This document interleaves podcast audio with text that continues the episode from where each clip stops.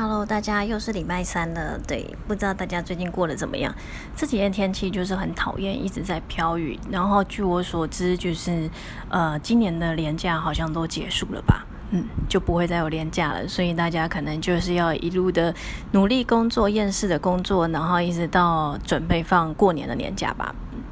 那其实我最近都是一直在工作，连假日都在工作。那上周去做了一个演讲，在演讲的时候，其实有那种创新团队，他们就问了我一个问题，我觉得还蛮适合跟大家来聊聊的，因为其实像现在还蛮多人会去那种打工换数。那其实最近最有名的就是小贤，好，小贤好像去，好像是垦丁还蓝屿吧，打工换数嘛，然后跟金刚嘛，然后就擦出爱的火花之类的。好，那所以其实上周就是有业主业主问我说，在打工换数这部分，它的法律的一些东西。那在这边要跟大家聊一下，其实当他问我的时候，我第一个想法就是打工换数。其实我当下听到的第一个想法会觉得说，他就只是把我们本来住宿是要付钱嘛，对，那我们把它改成用劳劳力劳务来做支付，所以也没有再额外的付住住宿费用。那也有可能就是呃民宿的老板什么也没有再付你薪水，其实这是有一个对价关系存在。对，那其实我有上网查了一下哈，发现其实针对打工换宿这部分，基本上是没有什么太明确的一些规定。那没有这些相关规定的时候，我们其实就是回归到民法跟劳基法的部分来看。假设像我刚刚讲，我觉得它其实只是把原本我们要给付工资变成是说我提供住宿免费住宿的方式。那本来是呃可能会有一个劳动契约这些的，那原则上。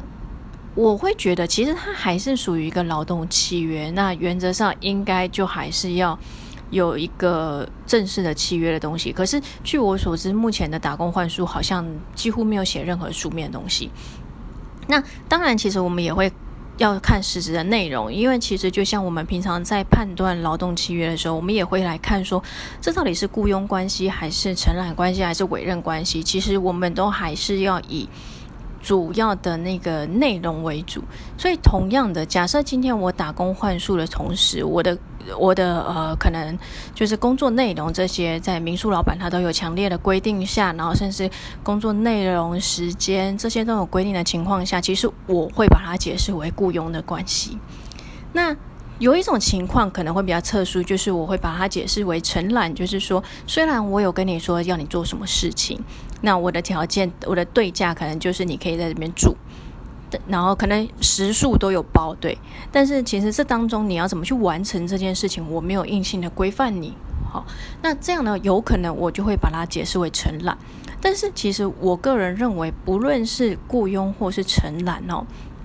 我觉得都还是要遵照一下劳基法规定，就是在工时上面要有一些规范。但是我想，目前在做打工换宿的人似乎都没有特别在意这个工时哦，好像他们会觉得说，嗯，这是一个算有趣的一件事情。当然，我觉得啦，听起来打工换宿这些行程啊，或是呃弄工作内容这些，听起来是的确是算是。你去做的时候，其实你或许不会觉得很讨厌，你可能是开心的，没错。但是我也还是会提醒大家，就是在这部分，我们多少还是要保障一下自己，因为你怎么知道这个民宿的老板会不会？对你啊，比如说骚扰啊之类的哦，或者会不会在他的房间装了一些针孔等等？因为我觉得现在真的奇奇怪怪的人很多，我们觉得还是要多保障自己。那所以在这个情况下，我就会觉得说，或许 或许我们还是签一个简单的书面的东西就好。那这个东西可能或许它不用像我们现在的那种制式的雇佣契约这样很很多页啊，很厚一本，但是我觉得。原则上啦，就是你至少要有呃什么时间，在什么地方，那提供了什么样的服务哦？可能要求他这个打工换宿，他他可能负责就是做厨房的工作，那他可能要做哪些事情，都把它写清楚。那以及说可以住几晚，那这个福利部分包含什么？我觉得大家都白纸黑字的把它写清楚。那不论是说民宿的老板，或是来从事打工换宿的呃年轻人之类的。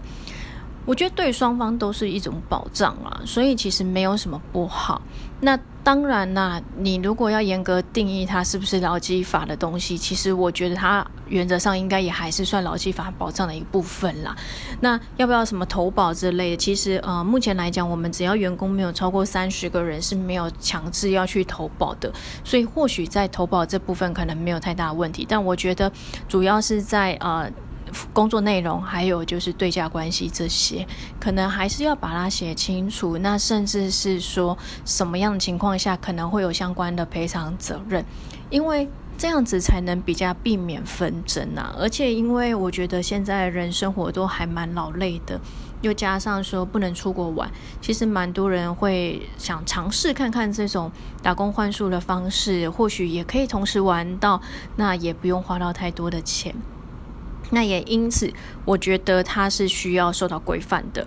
对。那因为那时候他问我这东西，所以我是目前就是初步的回答他，跟他讲，我觉得简单写一个书面啦，对双方都有保障。那再来就是说，我们也不用担心说会不会呃，这个人可能做一做就跑了，或者把东西弄坏等等。我觉得对业主跟民众都是有保障的，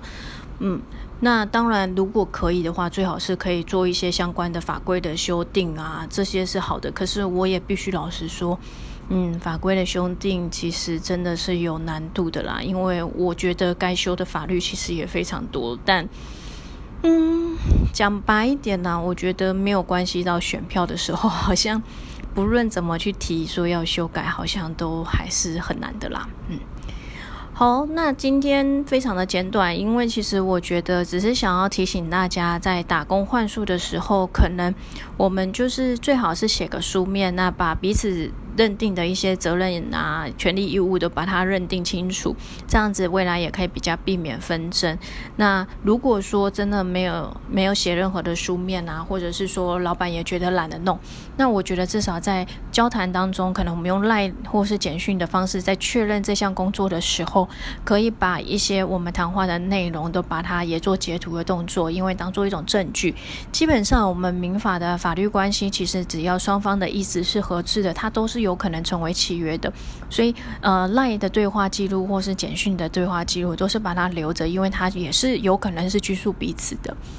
好，那今天就大概这样吧，就是很简短的提醒大家一点点小事情。那还有就是嗯。大家不要忘记，如果有在听节目的人，就是礼拜一的晚上九点，不要忘记我们法律什么鬼。那还有就是，我最近可能会申请一个 Instagram 的官方账号，那可能就是会用律师书上的名字。如果说可以的话，也欢迎大家可以搜寻跟加我好友。诶，这个礼拜还没弄啦，应该是下礼拜才会弄，因为最近稍微有一点忙。那希望大家可以喜欢我们，那也有任何问题也欢迎都留言跟我们讲哦，谢谢哦。那我们下礼拜再见喽，拜拜。